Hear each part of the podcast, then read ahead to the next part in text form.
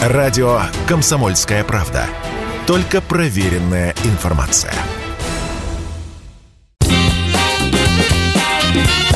Был бы повод. Здравствуйте, я Михаил Антонов, и эта программа «Был бы повод» 21 октября на календаре. И рассказ о событиях, которые происходили в этот день, но в разные годы, ждет вас в сегодняшней передаче. 1917 год. До финального выступления большевиков остаются считанные дни, и один из моментов, который только подтверждает необходимость вооруженного восстания, происходит именно в этот день, когда Петроградский военный гарнизон практически в полном составе переходит на сторону большевиков. Я не комендант города, я командующий округом. Ну, все с ума посходили. Все требуют охраны от большевиков. Я вот даже министров охранить не знаю как. Решение о переходе гарнизона на революционную сторону принимается довольно быстро. А способствует этому, как ни странно, Временное правительство, которое выпускает постановление о том, что из-за сложностей на фронте гарнизон должен быть отправлен на передовую. Воевать солдаты не хотят, и этот приказ будет проигнорирован. Гарнизонные части единодушно заявят о своем недоверии Временному правительству и потребуют передачи власти Советам. Так же, как и после Корниловского мятежа, когда все крупные гарнизонные части не проявили особого рвения поддержать большевиков в дни июльского восстания, теперь солдаты отказываются подчиниться Временному правительству и заявляют о своей поддержке Петроградского совета. Слышь, товарищ, ты летний не видал? Нет, не видал. А что? Так говорят, он здесь. Очень возможная вещь. Посмотреть охота. Да. А то мы там поспорили с мироедами. Они говорят, рыжий рябой.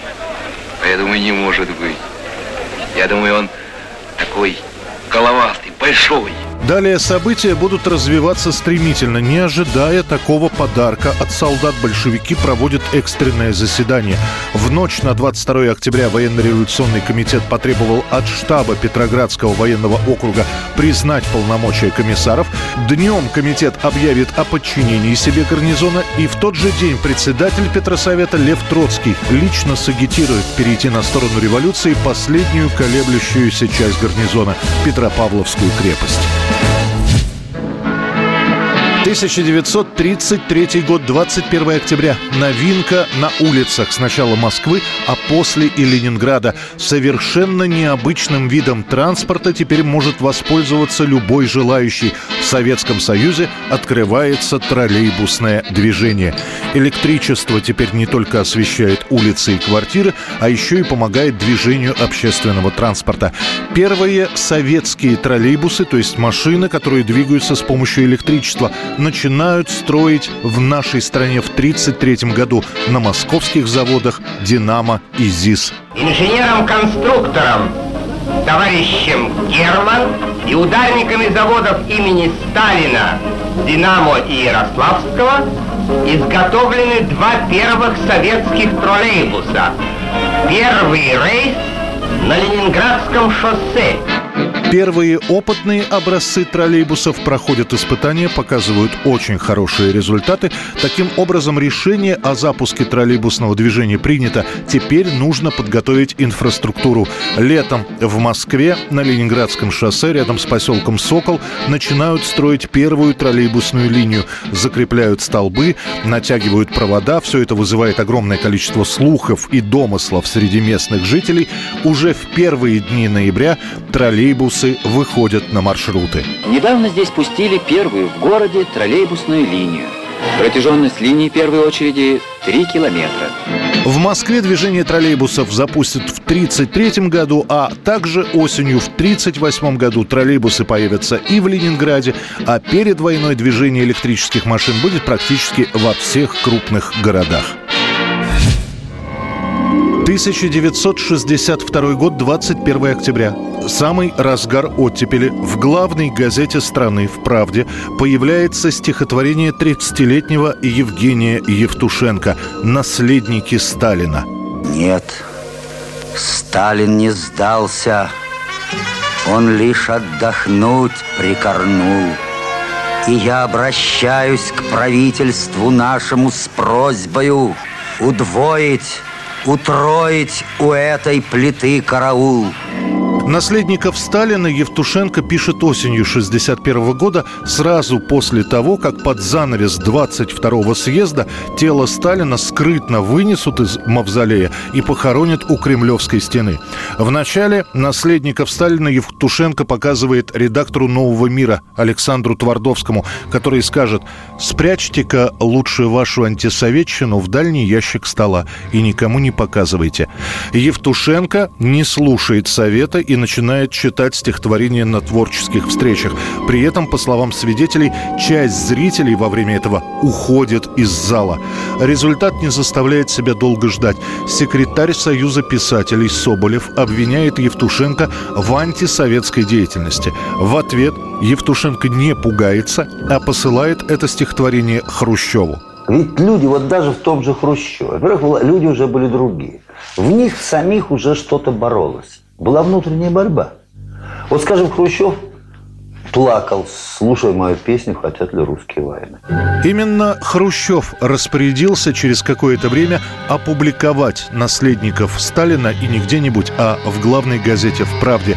При этом это будет его единоличное решение – После публикации стихотворения общество раскалывается. Кто-то принимает стихотворение с восторгом, кто-то возмущен.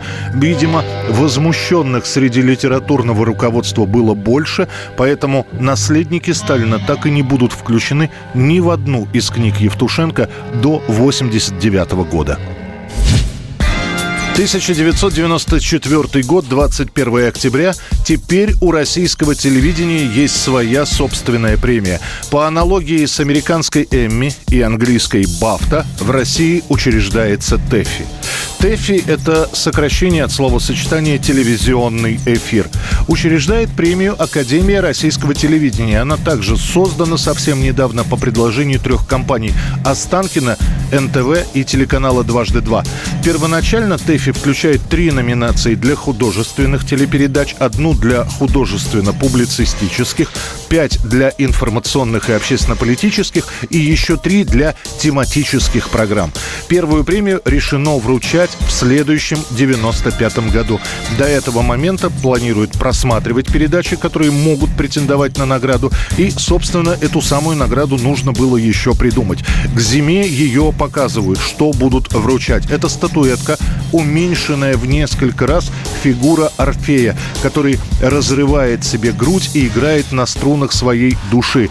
Автор и оригинального большого Орфея в виде памятника и уменьшенной копии в виде телевизионной премии Эрнст Неизвестный. Надо ли говорить о роли личности на телевидении?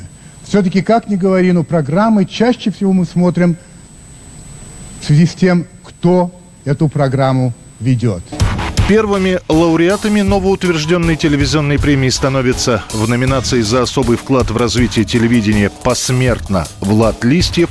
Семь из 12 статуэток достаются российскому телевидению, каналу РТР, который показывает первым церемонию вручения ТЭФИ. В других номинациях побеждает телекомпания НТВ.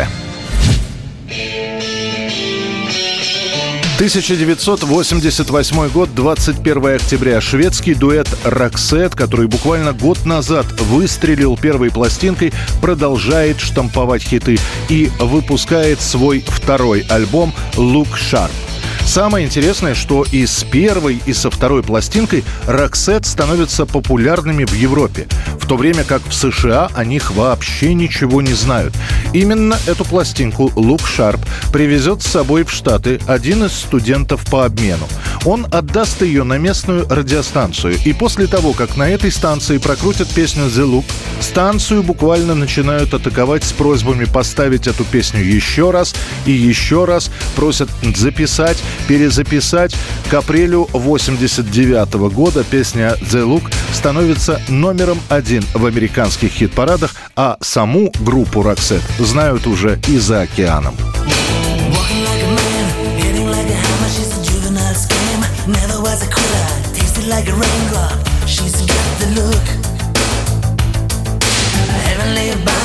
Heaven's got a number when she's spinning me around.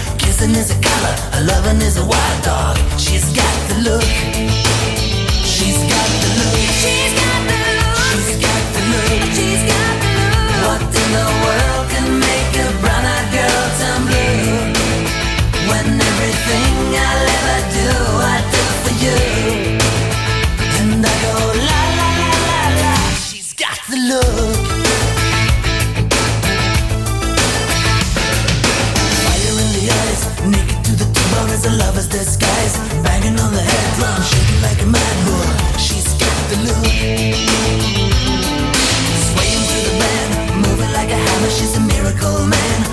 miss the ocean.